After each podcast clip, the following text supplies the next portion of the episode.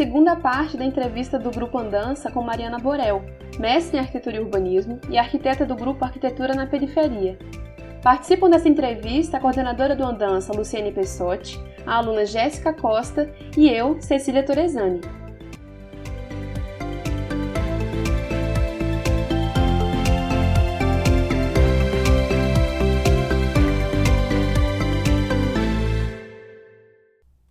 Perguntar agora, né, seguindo com nossas perguntas, sobre as oficinas que você já mencionou.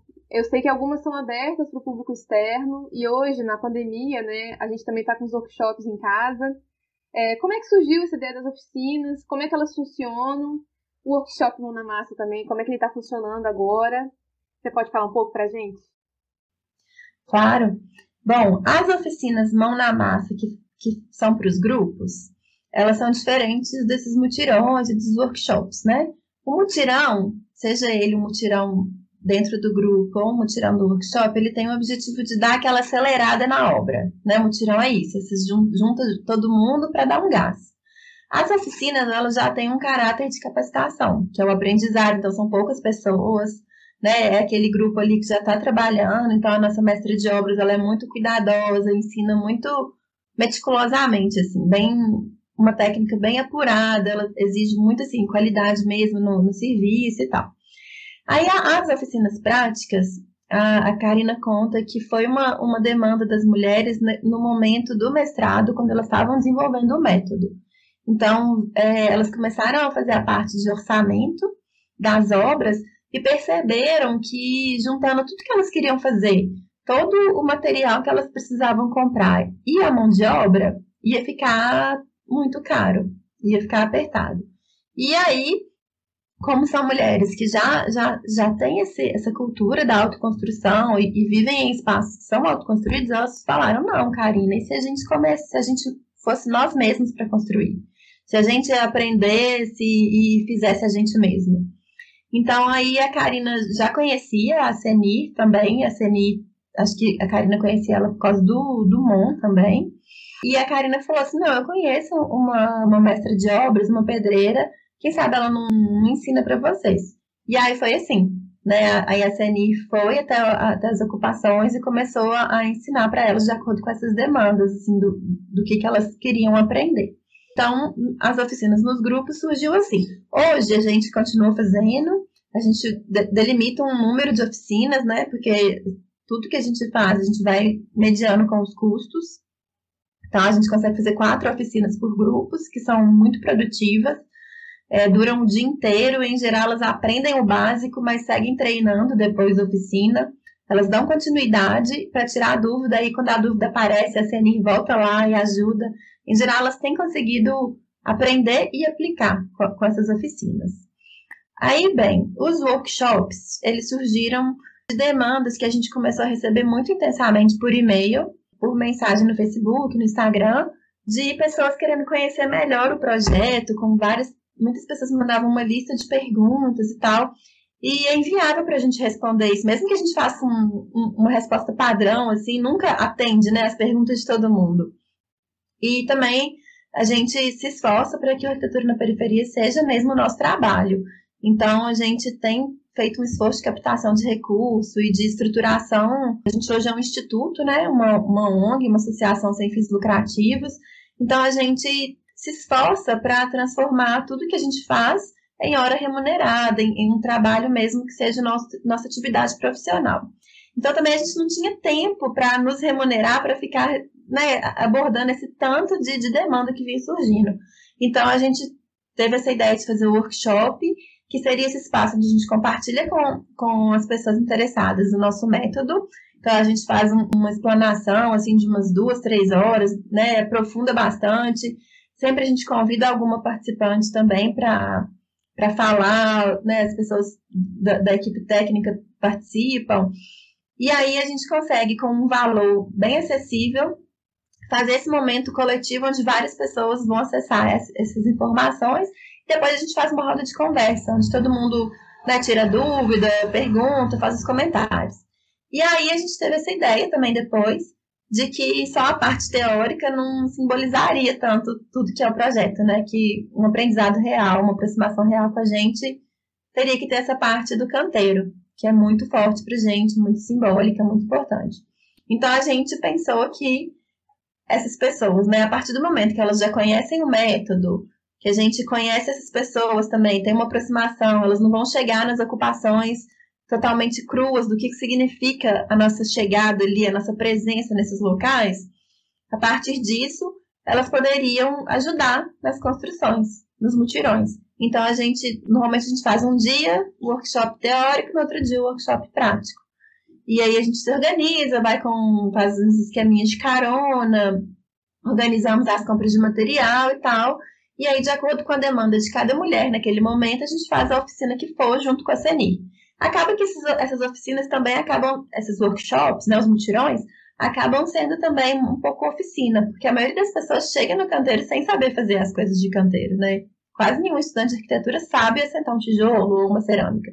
Então a CNI está lá e as meninas também que já aprenderam ficam de monitoras e vão ensinando as meninas, a, o, o público do workshop a fazerem aquele, aquele ofício. Mas na pandemia a parte presencial está suspensa, a gente tem feito tudo mesmo só teórico e online. Eu até participei do primeiro que teve online. Eu estava inscrita no workshop que aconteceu um pouco antes desse início assim da pandemia, né? Eu estava em Belo Horizonte, daí eu falei, vou. Só que aí foi cancelado, aí eu me inscrevi no, na versão em casa, assim, que foi ai, maravilhosa também. Falta a parte presencial, que agora eu preciso viver, né? Mas assim, já, já serviu de muito essa participação. Menina, eu sabia que eu conhecia seu nome de algum lugar, então é dos e-mails do workshop. é, porque eu que faço a gestão normalmente dos e-mails, das mensagens todas. Eu falei, gente, eu conheço ela. Agora você saber da onde. Agora você já sabe que a Cecília é aquela que insistentemente né, quis participar do workshop. Que ótimo, coisa boa demais. Não é? Eu tenho uma outra pergunta. A gente percebe, olhando né, o projeto, que vocês têm um senso de coletividade é, muito amplo, que vocês têm um senso de colaboração, enfim, muito intenso no projeto. E é uma coisa que vai totalmente contra, né, a nossa ótica contemporânea neoliberal, né, que destaca tanto o individualismo em, em controvérsia do, dessa questão, né, do coletivo, de a gente se ajudar, de, de criar projetos que, que ajudam o outro, enfim. E você acha que o projeto de vocês, ele ele é como se fosse uma, uma forma de resistência ao neoliberalismo, visto que a gente tem também uma grande homogeneização das práticas construtivas, né, é, no, no, meio da, da construção civil. Você acha que vocês teriam uma resistência nesse contexto? É, eu acho que uma resistência é muito, né? Acho que uma pequena fissura, porque é muito difícil lutar contra as forças hegemônicas do, do neoliberalismo, mas, é, de fato, é, o projeto ele propõe uma inversão de lógica que, que sim, né? A inversão da lógica é, é uma fissura, sim. Especialmente por isso que eu até já comentei de, desse resgate, assim, dessa união coletiva das mulheres né, em prol do, da coletividade. Então, quando a gente trabalha em grupo, a gente não está construindo cada uma a sua casa, estão todas construindo todas as casas. E, e, esse é um processo de ajuda mútua que é muito claro para gente. Como eu, eu, também já falei disso nas oficinas, né? Que a conquista de uma vira a conquista e a inspiração da outra. Então, os mutirões, eles são um pouco dessa, dessa inversão também da lógica individual, né? Para a lógica de uma. Não do comum, assim, né? Acho que também seria muito falar do comum, mas de, de uma coletividade, de, uma, de um entendimento coletivo. Uma coisa que a gente vê muito na, nas ocupações é essa lógica dos esforços coletivos, né? de, de, um, de uma inversão do, do individualismo. Então, as ocupações lideradas pelos movimentos sociais é, são pessoas que disponibilizam muito do seu tempo para participar de assembleias, para participar de ações de divulgação, é, ações coletivas no território para construir uma horta, uma praça, um projeto de recuperação de uma nascente. E eu acho que isso também, por a gente trabalhar em territórios que têm uma, uma proximidade com os movimentos de luta, a gente também se fortalece nessa noção que, que o movimento já, já traz para a gente e que a gente soma com a noção da, da, da cooperação entre as mulheres. Uma questão é, é muito interessante essa que a Jéssica traz, e para a gente aprofundar um pouco mais, então, essa, essa reflexão, eu queria que a gente pensasse juntos sobre a questão do capital hegemônico. Então, assim, a gente sabe que, como você fala muito no, no território, né? Então, a gente sabe, a Emília Maricato fala muito isso também, né, na questão da ocupação do território, da ocupação da cidade. A gente sabe que as pessoas que moram na periferia, elas estão morando ali porque elas não têm acesso, não têm condições, né, acesso financeiro, enfim, a trabalho e tal para que elas possam comprar um terreno, um imóvel, numa cidade, né, realmente, que tenha todo o serviço público, tem a questão aí do, do, de saúde, a questão de mobilidade, transporte, por aí vai. Então, esse projeto de vocês, de uma certa forma, será que também não se opõe a esse capital hegemônico, esse capital que dita, na verdade, quais são os territórios que têm valor, as áreas da cidade que têm valor, as áreas que não têm? E, para além disso, se nós entrarmos na questão da moradia, é esse capital que vai dizer exatamente como é que é a planta da casa, né? Vamos lá, programa Minha Casa Minha Vida, né? agora Casa Verde Amarela e por aí vai. Então é esse capital que vai dizer quantos metros quadrados, quantos quartos, como é que é a ventilação, né? os conjuntos habitacionais, se vai ser multifamiliar, unifamiliar, enfim. Então, vocês acreditam que esse projeto, de uma certa forma, ele reorganiza é uma forma de resistência, talvez uma fissura, como você fala, mas também, de uma certa forma, ele vem reorganizando essas práticas construtivas e uma nova forma de morar. Porque aí fica a questão: talvez nem todo mundo queira comprar uma casa num projeto Minha Casa Minha Vida, pagar lá em 30 anos, 36 anos e morar num lugar apertado. Talvez uma forma de resistência né, e, de se, e de se contrapor a essa proposta do capital hegemônico, dessa proposta neoliberal, é justamente não comprar é justamente construir aonde se está, melhorar o que se tem, né? E por fim, dentro dessa perspectiva, para a gente entender se é uma fissura, se é uma grande fissura, se é uma rachadura, se é um movimento de resistência, quantas mulheres foram beneficiadas, quantas casas foram construídas, reformadas, enfim, números, para a gente poder refletir sobre essa perspectiva, Mariana. Pois é, enquanto você falava do, do capital hegemônico, eu fico pensando também que o, o, capitalismo, ele é, ele só existe, ele se estrutura também no patriarcado, né? Então, a partir do momento que a gente trabalha com mulheres, a gente já está um pouco rompendo com isso, porque são mulheres que, né, apesar de estarem sujeitas a diversas violências e opressões e sobrecargas, são mulheres que estão tomando a frente da decisão e invertendo um pouco a lógica do homem que define. Então, acho que esse é um do, dos principais ganhos que a gente traz assim nessa resistência, nesse combate, e a gente consegue enxergar os, os resultados de, de, mulheres que. Ah, essa semana eu tive uma conversa até muito legal com uma liderança de, do, de um dos movimentos sociais, e ela comentou assim que o engajamento no projeto ele consegue trazer alguns ganhos que, mesmo dentro do movimento, ainda elas não, eles não conseguiriam com algumas mulheres. Então, mulheres que voltam a militar, mulheres que, que se sentem fortalecidas e estimuladas a saírem de, de violências domésticas. Então, eu acho que essa característica ela, ela é muito forte no, no sentido da, da resistência e também da, da própria construção civil, né, que é majoritariamente masculina, então a gente investe também a lógica de, desse campo especificamente.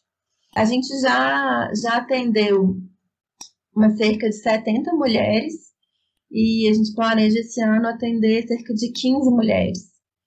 Então a gente multiplica em geral assim isso por 4,5 e a gente tem um número de pessoas, né, contabilizando as famílias, que, que já foram be beneficiadas pelo, pelo projeto.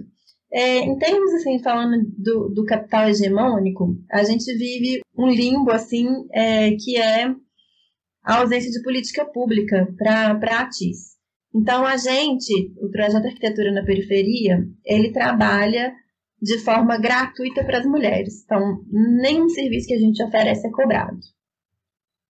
Mas, a gente não trabalha como voluntária, a gente é um trabalho profissional remunerado.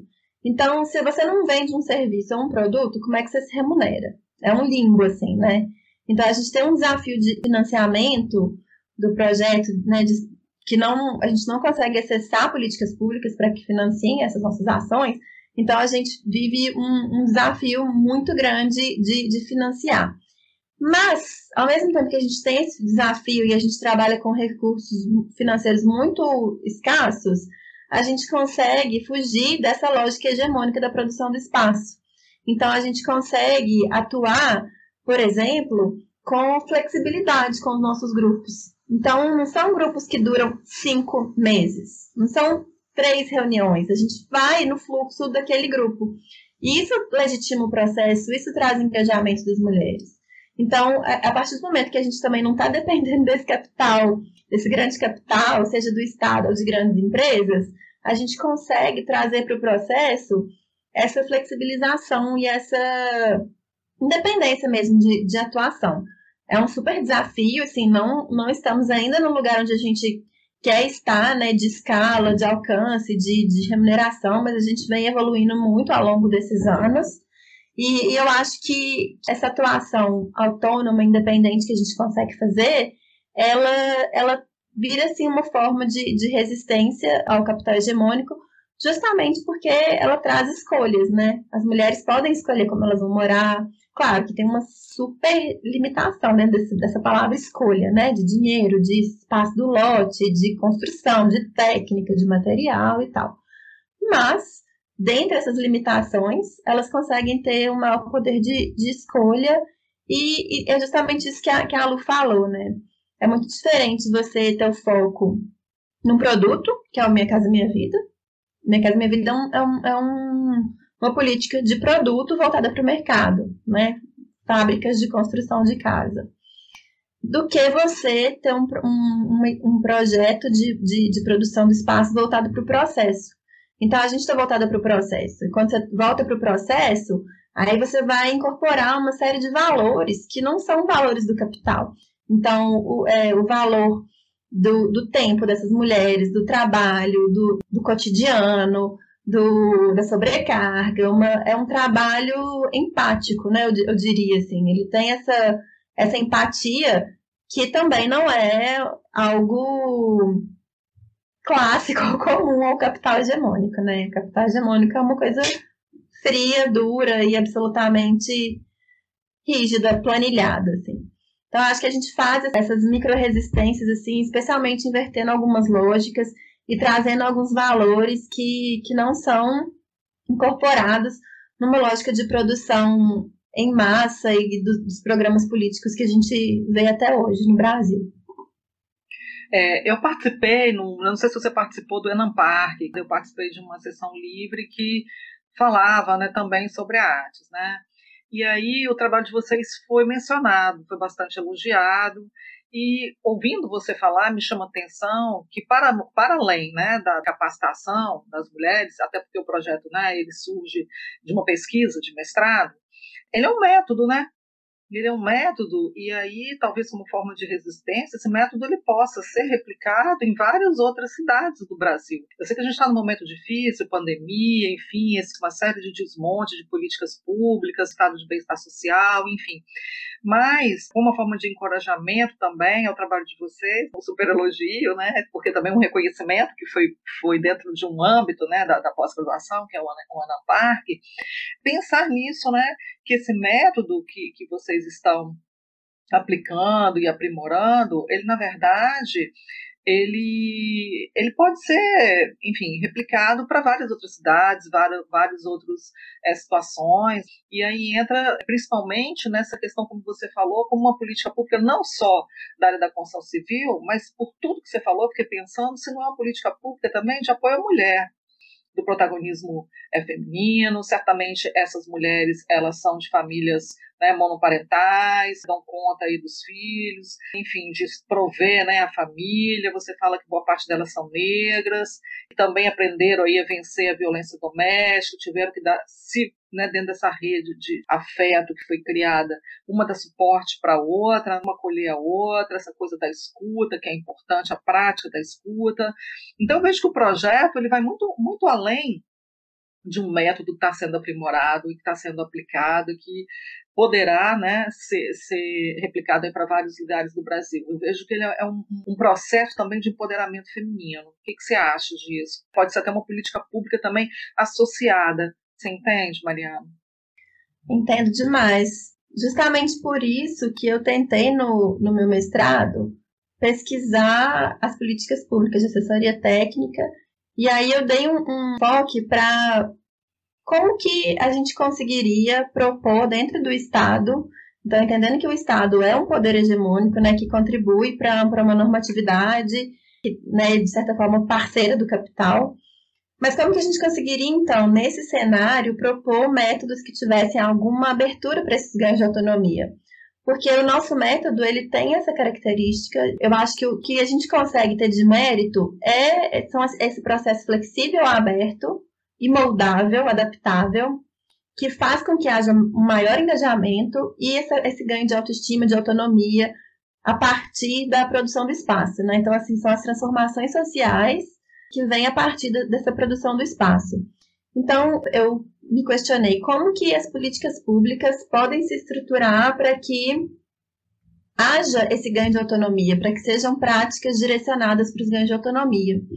Então, eu acho que além do nosso método, existem outros métodos, né, outras formas, outras pedagogias, outras é, estruturas que podem ser desenvolvidas e aplicadas para que os mesmos conceitos né, da flexibilidade, da menor normatividade, da adaptabilidade, consigam ter esses mesmos resultados, entre aspas, né, de ganho de autonomia e do fortalecimento das mulheres. Eu não acredito numa política pública que seja absolutamente engessada, rígida e normativa, impositiva, autoritária, vai conseguir isso. Então, quais são os caminhos de luta dentro da, da luta, né, da, da assistência técnica, da assessoria técnica, quais são os caminhos para a gente conseguir ações que, que sejam direcionadas para esses ganhos de autonomia, que é o que vai fazer, eu acho, uma, essa mobilização social, participação popular, enfim, é uma, uma discussão mais ampla, assim, até, né? E eu acho que, que é nesse ponto que a gente tem que bater, especialmente no momento que a gente vê que a assistência técnica tem sido também muito direcionada para a execução de reformas de baixa renda, né? são aqueles kits reformas, enfim, que muitas vezes nem são assessoria técnica mesmo, nem, nem tem projeto, nem tem envolvimento, é mais uma empreiteira de reformas para baixa renda. Então, a gente precisa pautar isso com muita, muita firmeza, né, dentro do nosso campo, dentro do, do, do campo da discussão. Inclusive, agora, às 17 horas, vai ter uma. Já, já são, né? 17 e 10. Mas eu estou participando aqui em Belo Horizonte da regulamentação da, da lei de ATIS, então, a gente está tentando fazer uma discussão ampliada com a sociedade para formular uma lei que seja abrangente, que tenha escala, que atinja as pessoas, que seja acessível e que também não seja uma, um, não tenha uma estrutura rígida e, e, que seja afastativa, né? A burocracia ela afasta assim as pessoas, né? E eu acho que uma, o que a gente consegue agregar no projeto é que a gente tem essa, essa abertura para flexibilidade. Então, para a gente concluir, eu, já nós estamos né, no mês da mulher, né? É, 8 de março, Dia Internacional da Mulher. Nós já sabemos que o dia 8 de março, todas essas lutas históricas que nós tivemos que travar para ter algumas conquistas. Não tivemos todas ainda, principalmente no país como o Brasil. Mas eu queria que você deixasse uma mensagem para as mulheres, principalmente para essas mulheres que você, o perfil dessas mulheres que vocês atendem nesse mês, para a gente encerrar então a nossa conversa. Claro. É, ontem a gente teve uma discussão sobre isso, né? Que, que mensagem que é essa que a gente quer passar e nesse momento especificamente e também em toda a nossa história de, de construção de mulher, a gente concluiu que o nosso lema seria esse ano estamos cansadas. porque estamos cansadas de, de dessa luta incessante, de, desse lugar que a gente tem de ensinar, de fiscalizar os homens, de moldar os homens que vêm tão tortos da sociedade, de ser a responsável pela casa, pelo filho, pelo trabalho. Então, assim, dentro do, do Estamos Cansadas, eu acho que o, o recado é escutem as mulheres, né? Ouçam o que elas têm para dizer, legitimem as falas das mulheres, porque é só dentro delas e a partir delas que a gente vai entender quais são os problemas e os caminhos para para transformação e, e para mudanças. Acho que, que esse é o recado, né? Escutem principalmente as mulheres negras e pobres, porque elas são a, a linha de frente mais dura e mais pesada da nossa sociedade. Mariana, muito obrigada.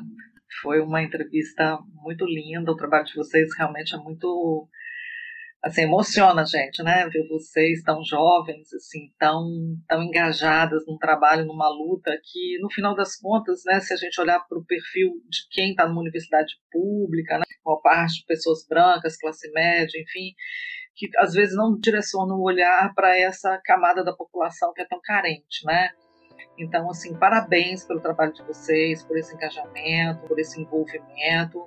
E a gente deseja vida longa ao projeto, que ele se perpetue e também que ele se multiplique aí pelo nosso território brasileiro. Tá certo? Um grande abraço. Ótimo, Mas é isso, aquilo que eu te falei, vida longa, arquitetura na periferia. Tá certo? Parabéns mais uma vez. Obrigada, mulheres.